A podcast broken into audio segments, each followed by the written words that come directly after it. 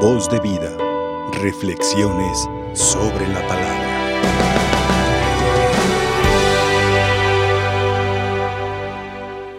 Azarías es uno de los tres jóvenes arrojados al horno encendido por el rey Nabucodonosor cuando no quisieron acatar sus órdenes que se resumían en apostatar. Y Azarías siente el peso de los pecados del pueblo. Y él, aunque es un joven bueno, honrado, justo, compañero del profeta Daniel, de todas maneras pide perdón por los pecados del pueblo, seguro de que se da cuenta de lo que es el poder de la intercesión. Nosotros conocemos un dicho, el que aboga por otro, aboga por sí mismo y por eso Azarías siente la soledad, siente el agobio y le pide perdón al Señor. Reconoce que los pecados del pueblo han provocado el destierro. Están en el cautiverio porque el pecado mantiene cautivo a la persona que lo comete, porque se hace esclavo del pecado, esclavo del demonio, y se priva de la gracia de Dios. Y Dios está ausente porque Él así quiere, o sea, el pecador. Y más bien es el pecador el que se ausenta de Dios, el que no tiene a Dios en su vida y se ve completamente desierto. Como Azarías siente esa soledad y esa privación, porque no tienen un sitio donde alabar al Señor, porque no tienen incienso que ofrecer. Y por eso, viendo que un sacrificio significa una acción sagrada, entonces, a manera de sacrificio, como si fueran abundantes víctimas de sacrificio, le ofrece al Señor el arrepentimiento. Acepta hoy nuestro, nuestro arrepentimiento, Señor, y que este sea hoy nuestro sacrificio y que sea agradable ante tus ojos. Azarías pide perdón porque se da cuenta de ese destierro y se da cuenta de la situación y por eso pide al Señor la misericordia y el Señor siempre está dispuesto a perdonar. Lo que se requiere de parte nuestra es el arrepentimiento. Y en el Evangelio el Señor también nos muestra no solamente lo que es el arrepentimiento, sino también el perdón. Pedro le pregunta, maestro, si mi, mi hermano me ofende, ¿cuántas veces tengo que perdonarlo? ¿Hasta siete veces? Y el Señor le dice, no solo hasta siete, sino setenta veces siete. Podríamos en todo caso, si aplicamos las matemáticas, decir que son 490 veces. Pero, ¿tendría límite esto a lo largo de toda la vida? En todo caso, ¿qué es lo que el Señor está diciendo? ¿Cuántas veces tienes que perdonar? Todas las veces que sea necesario. Es la multiplicación de esa acción de perdonar ante quizá la multiplicación de ofensas que recibamos, porque también nosotros somos dados a ofender y en todo caso necesitamos pedir perdón. El perdón es una de las enseñanzas de Jesús en el Padre nuestro. Perdona nuestras ofensas como también nosotros perdonamos a los que nos ofenden. Y ese cómo no es tanto el modelo sino más bien la medida. Perdona nuestras ofensas en la medida en que nosotros perdonamos a los que nos ofenden.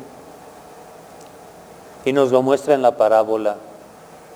A propósito de la pregunta de Pedro, un rey quiso ajustar cuentas con sus servidores y al primero que le presentan le debía muchos millones. No tenía con qué pagar y entonces el rey determinó venderlo a él a su esposa, a sus hijos, a todas sus posesiones para que saldara la deuda. Teniendo la categoría de criado, de servidor, Señor lo va a rebajar esclavo. Los esclavos se venden. Los esclavos no tienen posesiones. Simple y sencillamente dependen de su trabajo a las órdenes del patrón y lo que les diga el patrón, eso lo hacen. Lo, lo que no les dice, no lo hacen. Y no tienen iniciativa para hacer lo, que ellos desearían hacer. Y va a tener ese trato de esclavo por todas las deudas que tenía, por todo lo que debía a su Señor. Pero el rey tuvo lástima de aquel hombre lo soltó y hasta le perdonó la deuda. Ya no me debes nada. Y aquel hombre seguramente sintió que se le quitó todo ese peso de encima, se sintió reconfortado, se sintió a gusto, pero es el patrón el que lo había perdonado. Pero él no es el patrón y por lo tanto, ¿verdad? Cuando se encuentra con su compañero, le exige la paga, le debía poco, pero le exige la paga. Él le dijo las mismas palabras que él había utilizado para con su Señor. Las palabras que él expresó las escuchó de su compañero. Ten paciencia conmigo y te lo pagaré todo. No lo quiso escuchar. No entendió lo que es el perdón.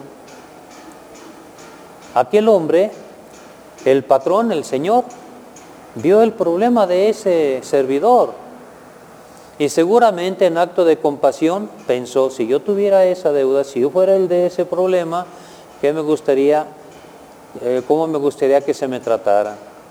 Con consideración. Lo trató con consideración y lo elevó a la categoría de amigo. Los amigos no se deben nada más que la simple amistad o el cariño. Es todo. Y son los sentimientos, pero nada material. Y entonces este hombre no comprendió. A su compañero ya ni siquiera lo trató como compañero, lo trató como enemigo. Y le exigió que pagara y si no, lo metió en la cárcel. Y ese fue el trato que aquel hombre que fue perdonado dio a aquel que le debía y no quiso perdonar. ¿Y cuántas veces, verdad? Quizá nosotros cuando ofendemos a alguien queremos el perdón y se lo pedimos. O le pedimos a Dios que nos perdone y queremos ser perdonados. Pero cuando se recibe una ofensa, a aquel a quien se le pide perdón, con la soberbia que caracteriza muchas veces al ser humano, que te perdone Dios. Yo no soy Dios para, para perdonarte. Y es una expresión completamente llena de rencor y no se aplica lo que Jesús está diciendo, el maestro que enseña. Aprendan de mí que soy manso y humilde de corazón. ¿Cuántas veces lo hemos ofendido? ¿Cuánto le debemos?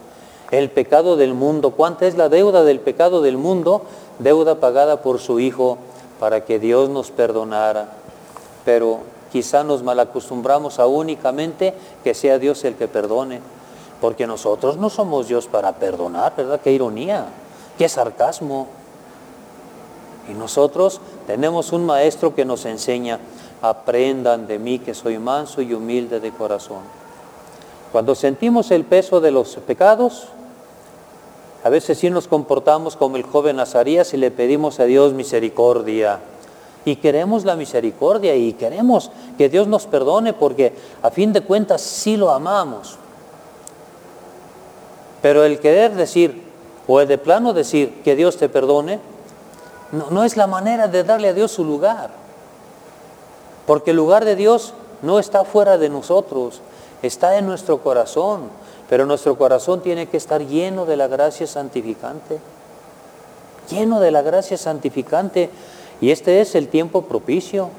Ya estamos en la tercera semana de Cuaresma, lo escuchamos al principio en la munición introductoria prácticamente a la mitad del camino cuaresmal antes de celebrar los misterios que nos dan la salvación, la pasión, la muerte y la resurrección de Jesucristo.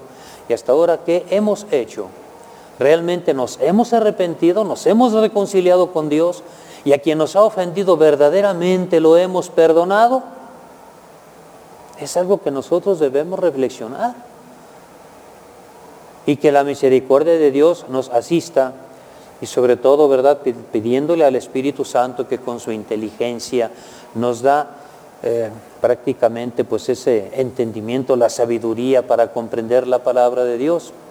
Bueno, pues entonces seguir por este camino que el Señor nos está marcando, que sepamos celebrar dignamente la Pascua de Cristo, porque la Pascua de Cristo es su paso de este mundo al Padre que nuestra Pascua sea la paz, el paso del pecado a la gracia santificante y alimentándonos con el sacramento de la Eucaristía, tengamos entonces la prenda de la resurrección que nos promete el Señor Jesús. Voz de vida. Reflexiones sobre la palabra.